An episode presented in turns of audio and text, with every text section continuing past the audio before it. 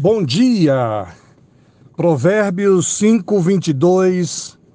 As injustiças que o homem mau comete são uma armadilha. Ele é apanhado na rede do seu próprio pecado. O pecado que no primeiro momento parece ser uma coisa boa, é na verdade uma armadilha para nos enveredar, para nos enrolar para levar-nos a situações mais difíceis. O, quando pecamos, nós damos brecha para outras situações.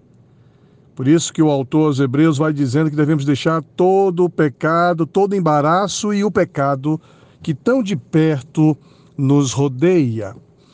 E você talvez possa pensar que não é um pecador, até mesmo porque nós consideramos pecado coisas mais graves.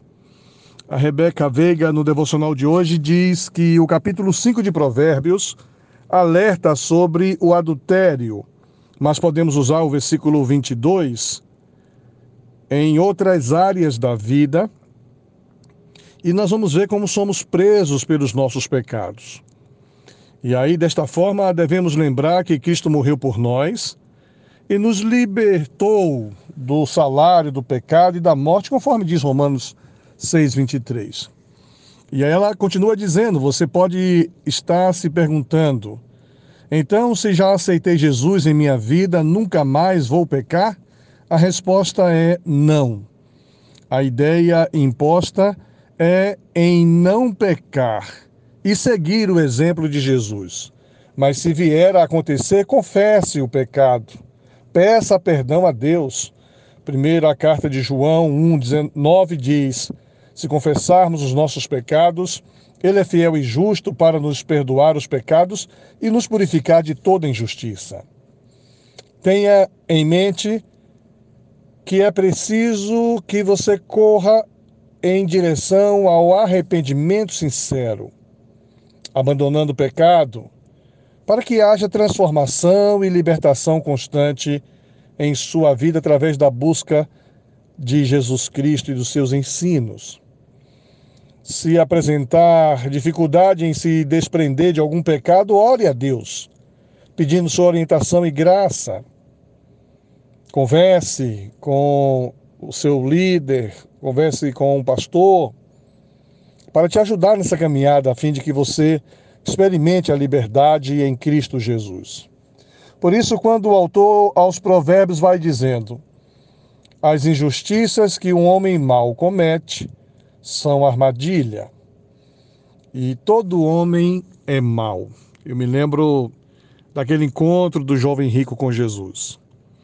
Quando aquele jovem rico chega para Jesus e diz assim: Bom mestre. E Jesus responde: Por que me chamas bom? Bom só há um, que é Deus que está nos céus. Por isso o homem é mau na sua essência, na sua natureza carnal e quando ele comete uma injustiça, ainda que ele não pense, é um pecado. Pensamos em pecados outras coisas, mentira, adultério, bebedeira e assim por diante. Mas uma injustiça, atribuir como uma coisa justa aquilo que não é, é uma injustiça. E isso é pecado. E isso é uma armadilha. E isso leva-nos a ficarmos presos ao pecado que nessa quarta-feira você pense um pouco sobre isso. Muitas vezes nós estamos envolvidos em situações criadas por, pela nossa decisão, nossa escolha, pela nossa inclinação carnal. Como a Rebeca sugere, peça perdão a Deus. Busque ajuda. E você vai perceber que a graça do Senhor se estende a você, dando a você uma nova oportunidade e um novo momento. Pai de amor, muito obrigado porque a tua graça tem sido boa para conosco. Obrigado porque o Senhor tem nos dado direção, sabedoria e que esta palavra de hoje, Senhor, nos ajude a levar o nosso eu cativo, crucificado na cruz do Calvário, para que a gente busque viver uma vida santa diante do Senhor.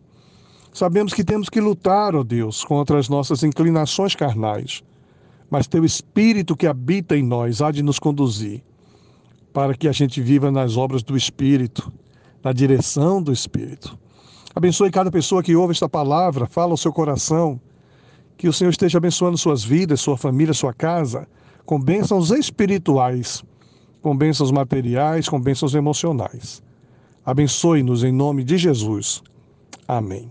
Que Deus te abençoe e tenha uma boa quarta-feira, em nome de Jesus.